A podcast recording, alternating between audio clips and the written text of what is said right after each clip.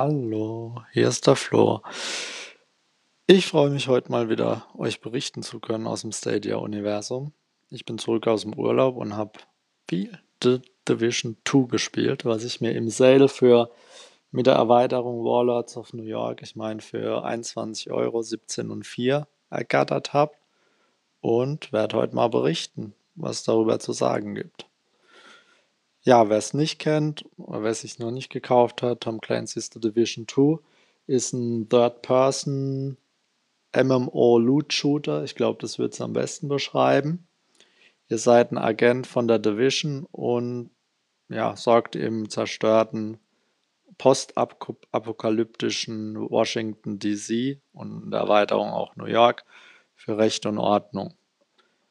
Starten tut das Ganze im Weißen Haus und ja, dann spielt ihr euch entweder alleine oder online. Also online ist man quasi die ganze Zeit, aber ähm, kann sich andere Agenten zur Hilfe rufen für Aufgaben, kann sich zusammenschließen und einfach die Welt erkunden, kann Hauptmission, Story, Nebeneinsätze, SHD-Funde, Raids in Achtergruppen. Das muss ich nochmal überlegen, was es noch alles gibt äh, Kontrollpunkte erobern, Störsensoren unterbrechen, äh, verschiedene Sachen. Und äh, Gegner sind immer, ja, gegnerische Raufbolde, ich nenne es mal Raufbolde, sind Clans und Banden, die sich in der Postapokalypse da gebildet haben. Postapokalypse daher, es gab eine Pockenpandemie und es spielt dann ein Jahr danach. Wer The Division 1 reingeguckt hat, dann ist es so ja, von der Story ein bisschen bekannt. Also das Spiel an sich, das war jetzt mal grob zur Story, macht zu meinem Erstaunen sehr, sehr viel Spaß. Also ich habe es mir einmal gekauft für 50 Euro, habe aber Refund gemacht, weil ich da nicht so viel Zeit hatte zum Reinkommen. Sag mal, man braucht ein, zwei Stunden zum Reinkommen, weil es sehr viel erscheint mit ähm, Charaktererstellung, die relativ lang dauern kann, wenn man sich da Mühe gibt. Dann die verschiedenen Fertigkeiten, die man erlernen kann. Die, das Waffen- und Ausrüstungsmenü, das Bekleidungsmenü, da muss man sich kurz mit befassen. Gibt aber auch im späteren Spiel viel Spielspaß, weil man eben viele Möglichkeiten hat, seinen Charakter anzupassen. Und ja, hat sich bei mir auf jeden Fall gelohnt.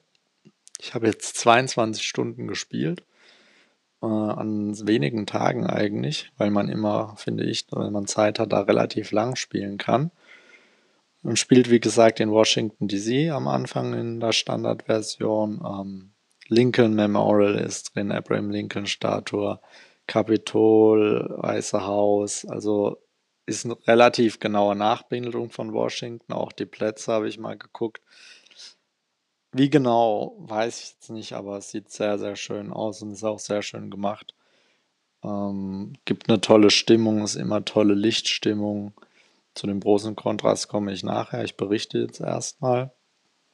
Grafisch ist wirklich schön gemacht. Ja, und es macht wirklich Spaß und ist auch toll. Ihr startet zum Beispiel alleine und die Online-Funktionen sind so gemacht, dass ihr quasi jederzeit nach Hilfe rufen könnt für Einsätze, Nebeneinsätze, erkunden.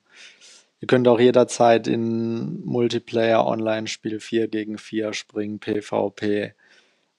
Also je nach Lust und Laune kann man das für sich gestalten und deswegen spielt es, finde ich, sehr entspannt auch für zwischendurch. Also für mich ist es jetzt so ein Spiel, wo ich einfach über, vielleicht schaffe ich es, ich habe noch nie ein Spiel 100 Stunden gespielt, glaube ich da könnte ich mir vorstellen, da schaffe ich es, weil ich das über eine lange Zeit spielen kann. Und die Langzeitmotivation ist wirklich sehr gut in dem Spiel. Also es gibt, glaube ich, 33 Haupteinsätze im Hauptspiel. Ich habe jetzt 21.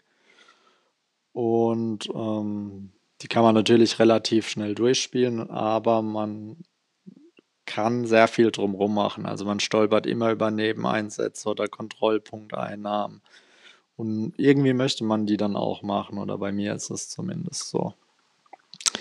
Ja, kommen wir mal zu den größten Pros und Kontras. Pro Grafik. Also ich finde dafür, dass es am, ich meine, 19. März 2019 erschienen ist, ist es wirklich toll. Also man trifft Tiere, die durch die Stadt schlendern. Es ist tolle Lichteffekte, tolle Wassereffekte. Also wirklich Grafik kann man nur ein großes Plus geben. Ich hänge ständig im Fotomodus fest und andere auch, so wie ich das auf Twitter gesehen habe. Macht wirklich sehr viel Laune und erzeugt eine wirklich gute Atmosphäre. Dann das Online-System. Für das Spiel ist es wirklich optimal gelöst, finde ich. Gibt ein paar kleine Mankos, die erwähne ich gleich noch bei den Kontras. Aber ja, wirklich finde ich innovativ und toll gelöst und macht total Sinn im Spiel, das so zu lösen, dass man jederzeit andere Agenten quasi dazu rufen kann. Habe ich jetzt so vorher noch nie gehabt, könnte ich mich aber durchaus dran gewöhnen bei solchen Loot-Shootern. Ja, ich doch jemand bin, der ab und zu gern mal alleine spielt auch.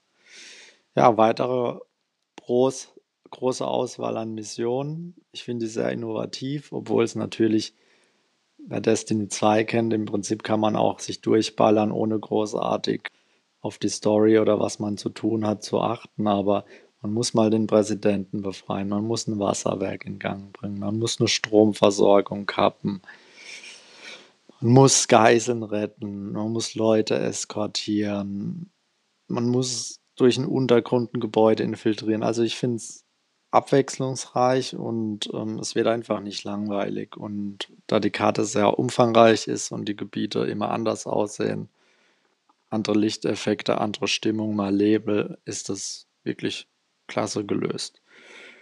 Ja, das sind so die größten Pros für mich. Ach, eins natürlich noch, Crossplay, was mir und ich glaube uns allen immer sehr wichtig ist bei Stadia.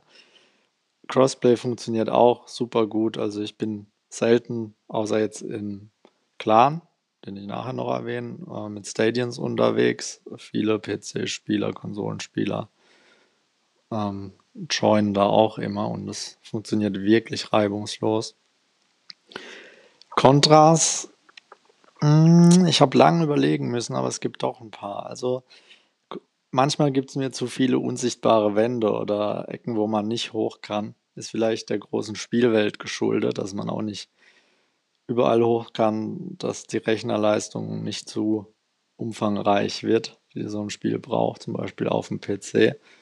Wir haben das Problem ja nicht mit den Google-Servern, über die wir spielen, aber ich kann mir durchaus vorstellen, dass das ein Punkt ist da. Aber wie gesagt, sind mir ein paar zu viele unsichtbare Wände oder Kanten, wo ich nicht weiterkomme manchmal. Tut dem Spiel Spaß aber eigentlich keinen Abbruch. Ich finde, man hätte die Gruppengröße, es sind immer vier maximal, mit denen man rumlaufen kann, sich zu einer Gruppe zusammenschließen, hätte man ruhig zum Beispiel sechs machen können oder vielleicht sogar acht, wie bei den Raids, die man machen kann. Dann hat man ein bisschen mehr Möglichkeiten. Also ich spiele meistens eh zu zweit oder zu dritt, zu viert ab und zu. Aber wenn man jetzt eine größere Gruppe ist, finde ich die Beschränkung auf vier ein bisschen schwierig. Das ist für mich so ein kleines Kontra. Allerdings, wenn man dann über Headset zum Beispiel spricht, kennt jeder von anderen Spielen, wird es eh ein bisschen chaotisch. Ähm, Contra,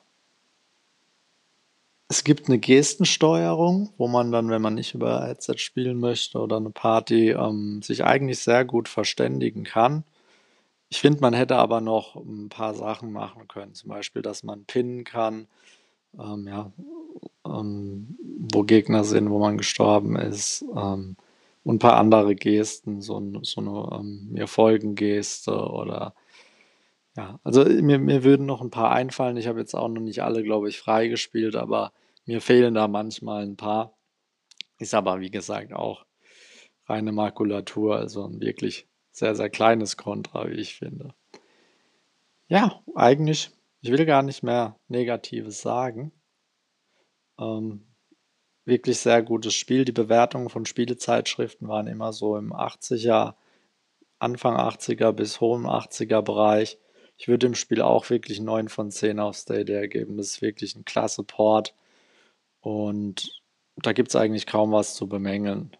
Wenn das Spiel wieder im Angebot ist, kann ich wirklich nur jedem empfehlen, zuzuschlagen. Gerade wenn es dann wieder für 21 Euro oder dergleichen ist, mit allen Extras. Einfach mal probieren, lohnt sich allemal, vom Umfang allemal und Ihr werdet da jede Menge Spaß haben, glaube ich. Ja, zum Ende joint auch dem Stadia-Ecke-Clan, heißt Stadia-Ecke DACH, also Dach, Deutschland, Österreich, Schweiz. Und ähm, ich bin da mit dem guten Scooter Rama, an der Stelle einen lieben Gruß, falls du das hast, öfter mal unterwegs in Washington DC und macht auch sehr viel Spaß. Ja, dann nehme ich jetzt gleich noch eine kurze Folge auf über Stadium, wo ich es auch ausgiebig getestet habe. Und wir hören uns bald wieder.